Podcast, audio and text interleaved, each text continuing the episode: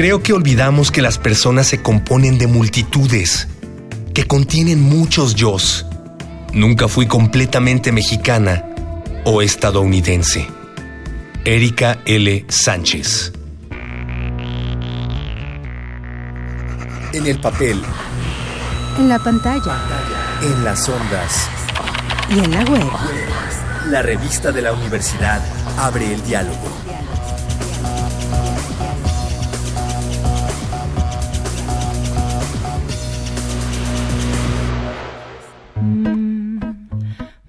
Este mes, en la revista de la universidad hablamos de Mexamérica. Les presentamos ahora la segunda parte de un programa doble sobre Spanglish y chicanismo, con el especialista Noé Carrillo. Al final de la transmisión pasada, Noé nos contaba de aquellos escritores chicanos que hicieron del Spanglish un estandarte. Con este idioma híbrido se ha defendido la experiencia de quienes habitan en la intersección de dos comunidades diferentes y a veces incluso opuestas. En relación a esto, Noé Carrillo nos recomendó algunos libros fundamentales para conocer la identidad híbrida del chicano.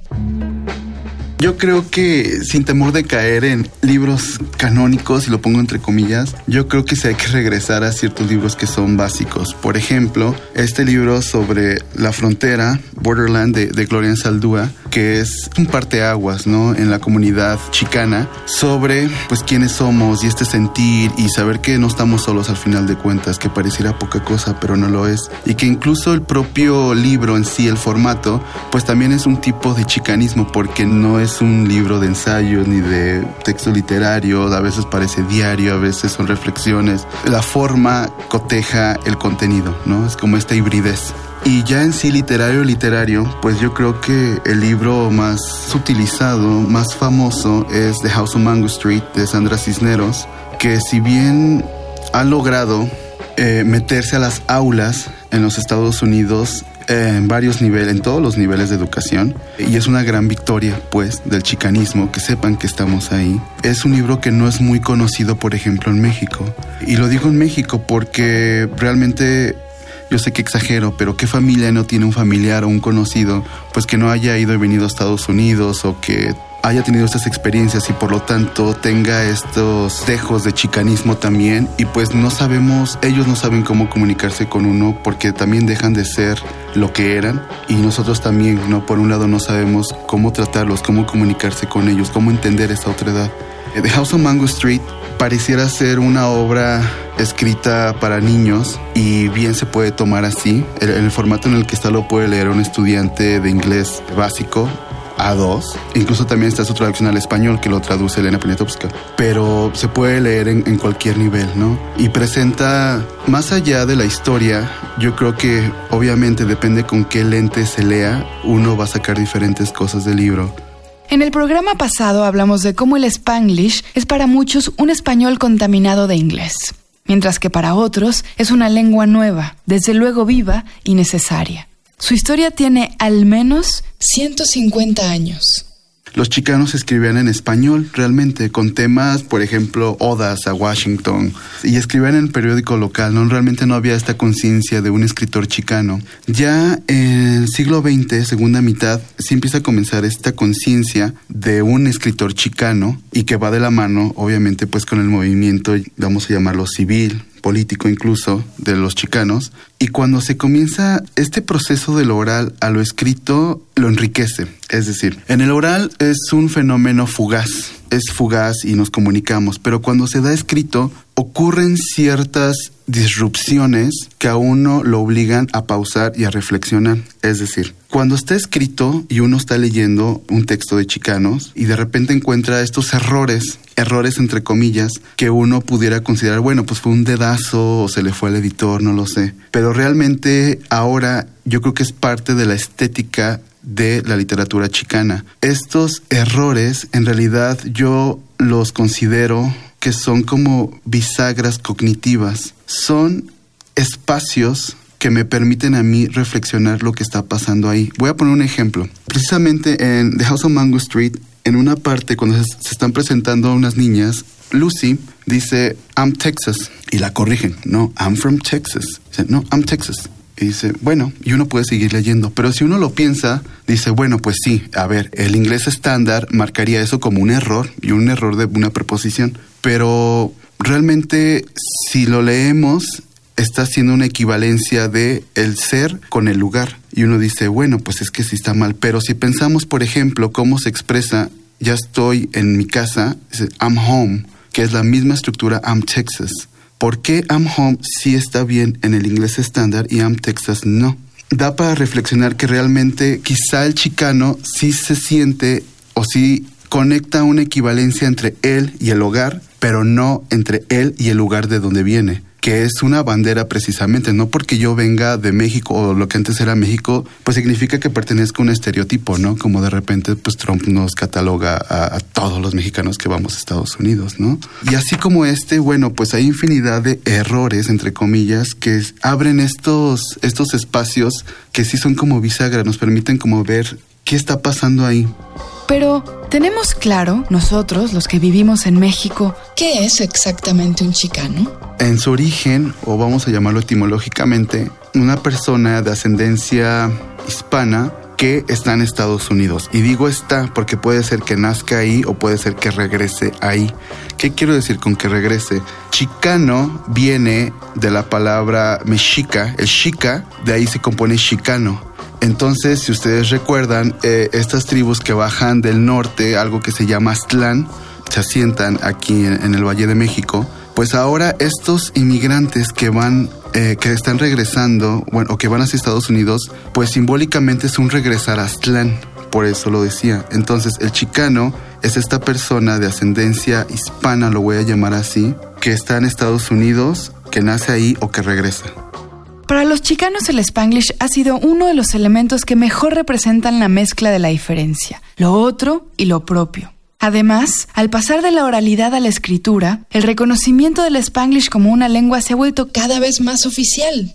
Todavía hasta los 70 el discurso chicano en literatura no era considerado literatura. Se decía que no tenía literaturidad. La propia Gloria Ensaldúa decía, pues cuando ella quiso en los 70 hacer su posgrado sobre literatura chicana, pues primero se pasó un par de años defendiendo por qué sí es literatura y ya después, ¿no? Ahorita ya es reconocido como un texto que contiene cierta estética y que no se logra aún bien saber cuál es esa estética, al menos en el mundo, pues académico así general. Deviene literatura en primera porque el simple hecho de que exista este spanglish ya escrito, pues es un pronunciamiento para empezar. Y que a veces hay algunos académicos que no, no logran ver más allá, por ejemplo Harold Bloom, que cuando él dice que leyó eh, House of Mango Street, pues lo consideró valioso no porque sea literatura, sino porque, bueno, es un ejemplo de cultura pero pues yo creo que ahí están los estudios chicanos que demuestran la literaturidad de los textos chicanos y sí habría pues que eh, darse un clavado ahí y ver.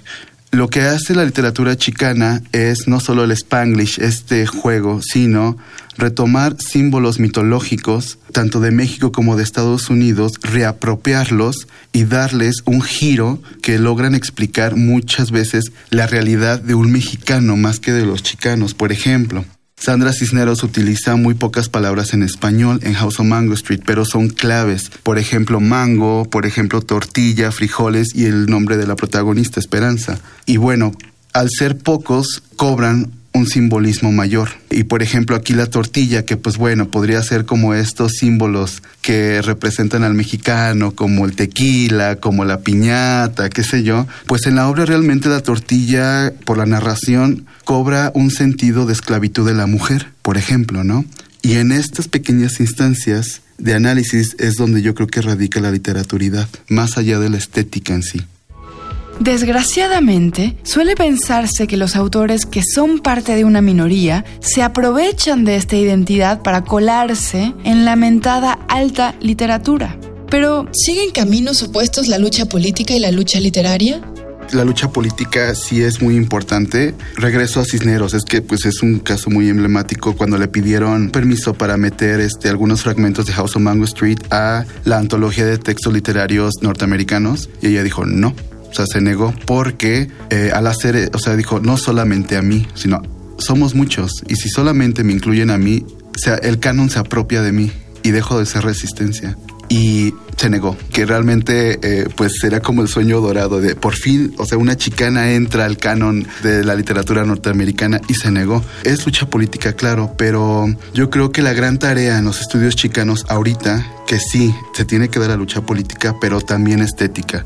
Pues incluso de cualquier ismo, ¿no? Eh, sería prácticamente fácil darle el valor a un texto de una minoría, pues porque hace denuncias, porque nos permite crear una empatía hacia ellos, pero el crítico chicano de ahora lo que tiene que hacer es no solamente llegar ahí, tiene que pasar por una revaloración de la estética del discurso chicano. Yo creo que habría que voltear a ver, por ejemplo, a grandes rasgos, lo que sucede con los escritores africanos, así lo digo en general, pues, que la, primera ola lo que se encarga de hacer es dominar el idioma de su colonizador de tal manera que es incluso mejor que los propios ingleses, franceses y alemanes, para poder crear un respeto hacia los escritores africanos. Y la segunda ola ya se encarga de implotar esos idiomas habría que voltear a ver cómo lo hicieron y qué hicieron y sobre todo pues que sí fue efectivo.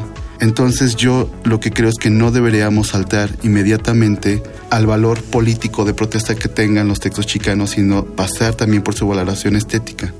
¿Cuál es entonces el panorama de inclusión ideal? ¿De qué manera se incluye respetando las diferencias?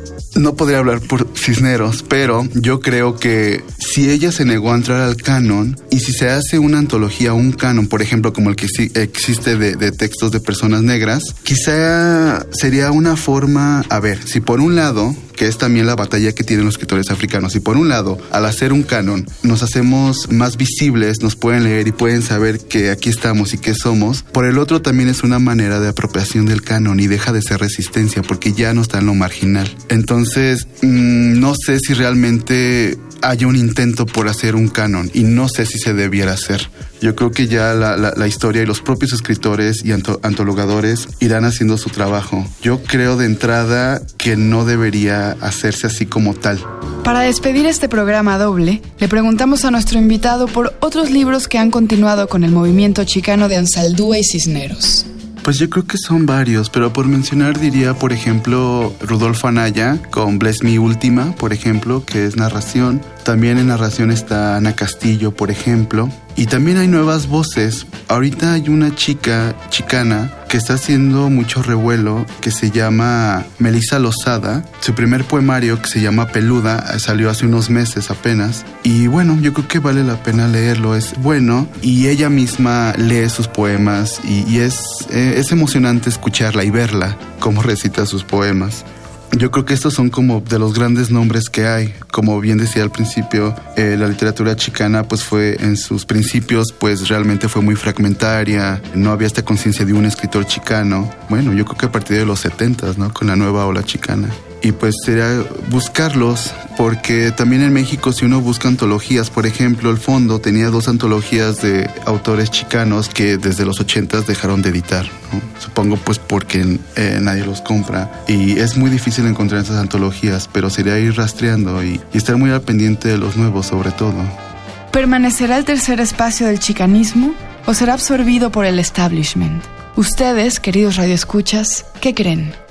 Llegamos al fin del programa, pero si quieren saber más sobre Mexamérica, les recomendamos el artículo Volver a la Madre Patria de Erika Sánchez y la historia gráfica Los Nava de Hazel Court de Jaime Hernández. Ambos textos se encuentran en el número de este mes de la revista de la Universidad de México.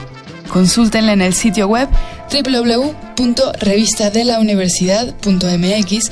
En Twitter y en Facebook nos encuentran como revista-unam y escríbanos sobre este programa a arroba room radio y TV. Gracias a Yael Vais, Miguel Alvarado y Andrea González. Yo soy Elvis Liceaga. Hasta pronto. Este programa es una coproducción de la Revista de la Universidad de México y Radio UNAM. En el papel. En la pantalla. En las ondas. Y en la web. La revista de la universidad abre el diálogo. Radio UNAM. Experiencia sonora.